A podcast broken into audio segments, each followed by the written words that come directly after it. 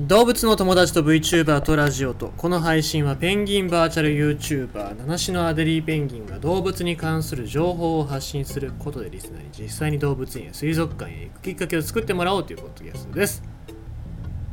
えっ、ー、ともうすぐゴールデンカムイが終わるっていうことですね。な何日？28日のえー、最新刊で終わってしまうということで僕が唯一というかちゃんと読んでる漫画は、まあ、数少ないんですけどゴールデンカムイはちゃんと読んでましたからね。何がいいかっていうといっぱい動物が出てくるからいいですね、えー、しかもちゃんと食べますし食べて、えー、感謝の気持ちを述べますからね、えまあ、食べる以外にもいろいろなことしますけども。あのまあ、そういう漫画非常にちゃんと動物の描写だったりとかっていうのを書いてる漫画っていうのは好きですからね、えー、まあ、あとアイヌの文化だったりとかって知らないこともいろいろ知ることできますから。あそういうところでね、えー、なんか好きな漫画だったなと思います。あちなみにあの今日から、えー、しばらく僕あの不死身のアデリペンギンとしてツイッターで活動していますのでですね、えー、気づいた人は気づいてくれればいいなと思います。まあ、ポッドキャスト聞いてくれる人は、えー、結構ずっとツイートを見てくださってる方だと思いますのですぐ気づくことは思いますけどもね。うん、あちなみにあの僕あの怪我とか殴られたりとかそういうの大嫌いなのでですね、本当に痛いの嫌いですから。すぐ殴られたらすぐ繊維喪失しますからね。あの喧嘩になりそうな時はすぐにぶん殴ったらね、すぐ降参しますから。え、あの不死身とかそんなの全然ないです。まあそんな感じでございましてですね、えー、今日のお話をする前にちょっと報告がありましてですねそう痛いのが嫌ってことで思い出したんですけど今日の電車に乗ってて、えー、帰りに椅子座ってちょっとうとうとしてたらさ横にあの女の人がさまあまあなんか若めのおきれいめな女性が座ったからあなんかおっさんよりいいなと思ってふんって寝てたらさあの脇腹のとこにグッてなんか入り込んできて一番痛いところです。よ脇腹のさこうちょっと呼吸が止まるところにフッて入ってきてフッって言っちゃったもん言っちゃってなんかなんだろうと思って見てみたらあの固めのバッグ。女の人ってほらなんか革製の固めのバッグとかあるじゃんか。持ってるじゃんか。あれの端っこの角のところが僕の脇腹のところにグサッて刺さってさ。で動いてもちょっと取れなくって。でまあグリグリグリグリもう仕方がないからこうなんとかその呼吸の止まらないところにその刺さってる部分をずらそうと思って頑張ったら向こうが気づいてくれたみたいでであのバッグをねあの下げてくれてあ別にすいませんも何も言ってませんよ向こうはねあのそういうそういうプレイが好きな人はそれでいいと思いますけど僕はあの電車の中でそういうの求めてませんからね、えー、痛かったですねはい、えー、そんな話でございました。今日のお話はそんな感じでございます。まあまあ、物とかね、意思が伝わらないというのは人間同士でもそうですけど、意外と猫には伝わるんじゃないかななんて思います。猫は同居する猫の名前がわかる。期待外れを利用して証明。朝日新聞のニュースでございますが猫は同じ家の中で暮らす他の猫の名前を知っていることを京都大学などの研究チームが明らかにし科学誌サイエンティフィック・リポーツに発表した。他の猫の名前を聞くと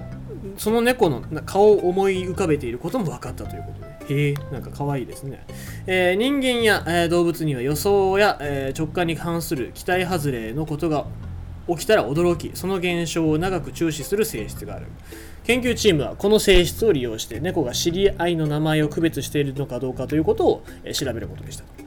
で実験には3匹以上が飼われている家庭の猫を約25匹に参加してもらった。猫を座らせて同居する別の猫の名前を呼ぶ声を流した後モニターにここからですよ。モニターに、え写真を写して反応を調べた。でこのえ写真なんでございますけども、えー、すると名前と一致しない猫の写真を見せた時一致する猫よりも長い時間注視する傾向があった。猫が共に生活する他の猫の名前を認識している結果だという。まあ、だから、えー、たまちゃんとかね、あのすずちゃんとかね、あのあと USB ケーブルちゃんとかね、なんかいろいろ